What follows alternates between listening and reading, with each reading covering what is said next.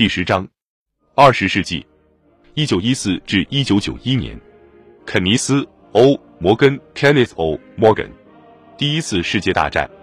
一九一四年七月十七日，在伦敦市长与官邸举行的年度宴会上，英国财政大臣大卫·劳合·乔治对英国社会的不良状况发出严厉警告。在国内，矿工、铁路工人和运输工人的三种联盟威胁要进行大规模联合罢工，以支持铁路工人的要求。他们要求承认工会的地位和一周四十八小时工作制。除了全国范围内的工业可能瘫痪之外，爱尔兰海对岸处于近乎爆发内战的状态。在信奉新教的阿尔斯特和信奉天主教的南部，有二十多万人已武装起来。悠久的爱尔兰民族主义有可能演变成一场严峻血腥的冲突。在国外，在印度和埃及都存在民族主义问题。在不远的东南欧，奥地利大公弗朗茨。费迪南德 （Franz Ferdinand） 于六月二十八日在波黑的萨拉热窝遇刺，巴尔干半岛的各民族再次卷入动乱。因此，在世界大战前夕，英国所呈现的经典形象是一个处于解体边缘的文明、自由、民主国家，被制裁措施和制度以无法应对的紧张局势所困扰。然而，正如过去一样，一旦最高的战争危机爆发，这些冲突因素就会以惊人的速度消退。团结一致的情绪笼罩着整个国家。英国在八月四日宣战之后的头几个星期里，不可避免地引起恐慌。只有财政部和英格兰银行采取大力措施，才能稳住国家的货币和信贷。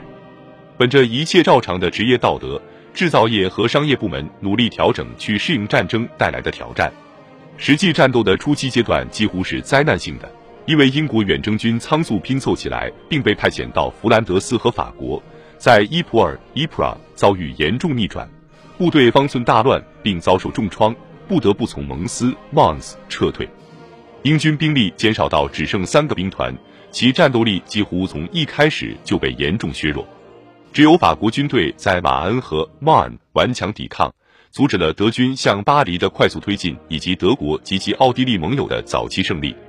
然而，在最初的灾难之后，国家及其领导人安下心来准备打持久战，在敌对行动期间，爱尔兰自治等重要的国内问题被搁置，不同政党之间宣布无限期休战。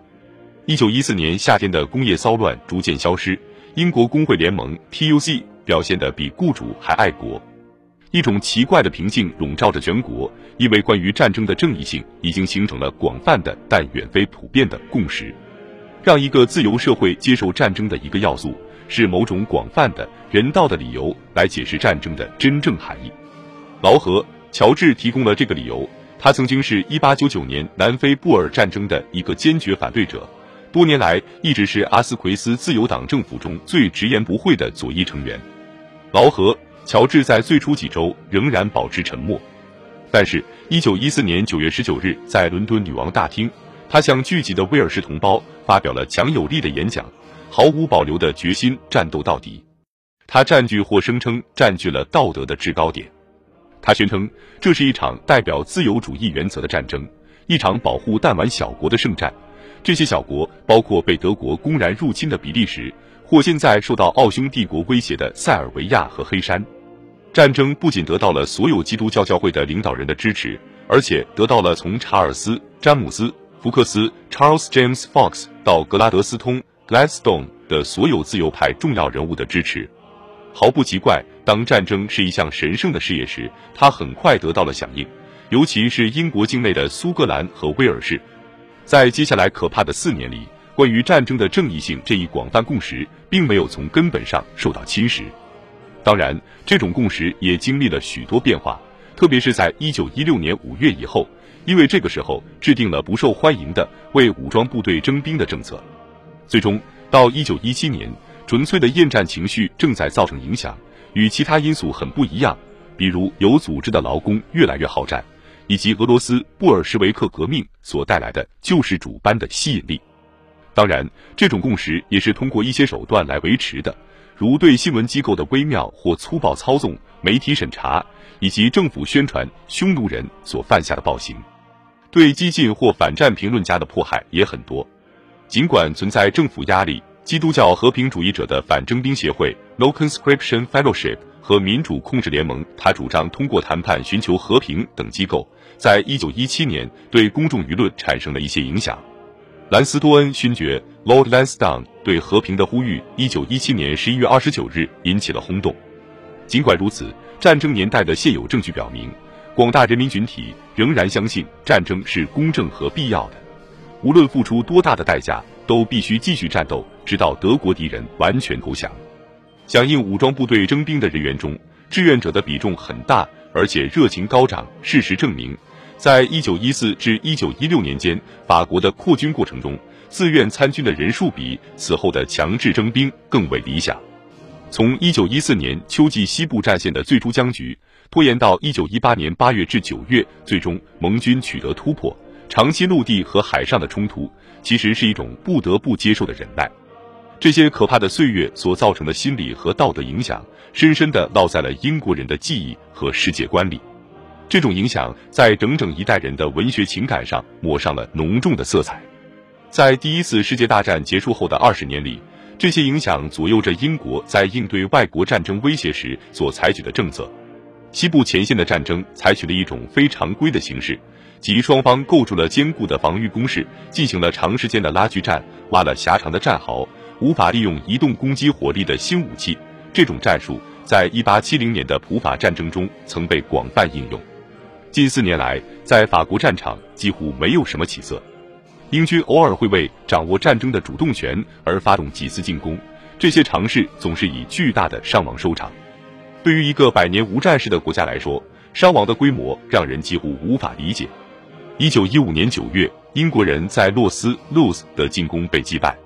损失更大的是，一九一六年六月，英军在索姆 （Som） 河上的进攻，结果是一场灾难性的失败。第一天就有六万人阵亡，仅在这里，英军的伤亡就达四十二万。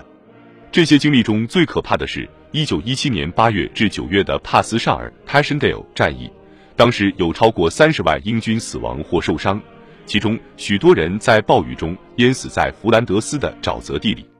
当不能移动作战时，骑兵和像坦克这样的机械发明都不起作用，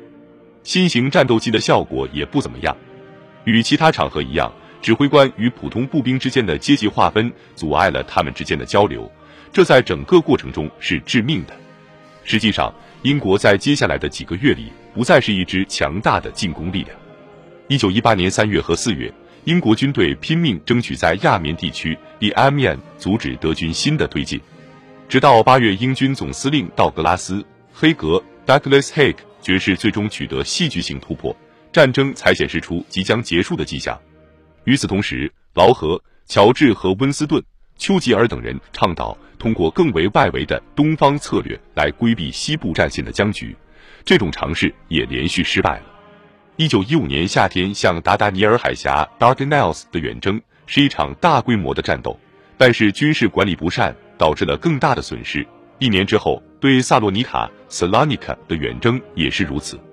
特别是达达尼尔海峡战役，极大的损害了丘吉尔作为理性政治家的声誉。过了数年时间，他才挽回了损失。即使在英国传统的霸权地区公海上，一九一六年六月，在日德兰的一场重大海战，英国充其量只是和德国公海舰队打了个平手。英国皇家舰队损失了三艘战列舰、三艘巡洋舰。和八艘驱逐舰。后来的反战宣传描绘了一批愤怒的民众，他们对陆军和海军指挥官们表现出极大的不满，因为是他们的糟糕指挥导致几乎在每个战区英军都遭受了惨败。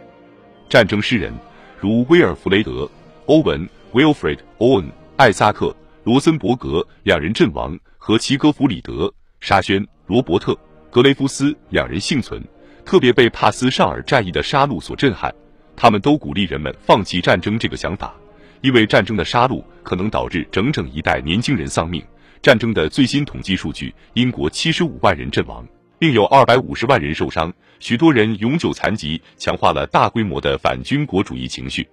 然而，当时的大多数人并不反战，即使他们应该如此。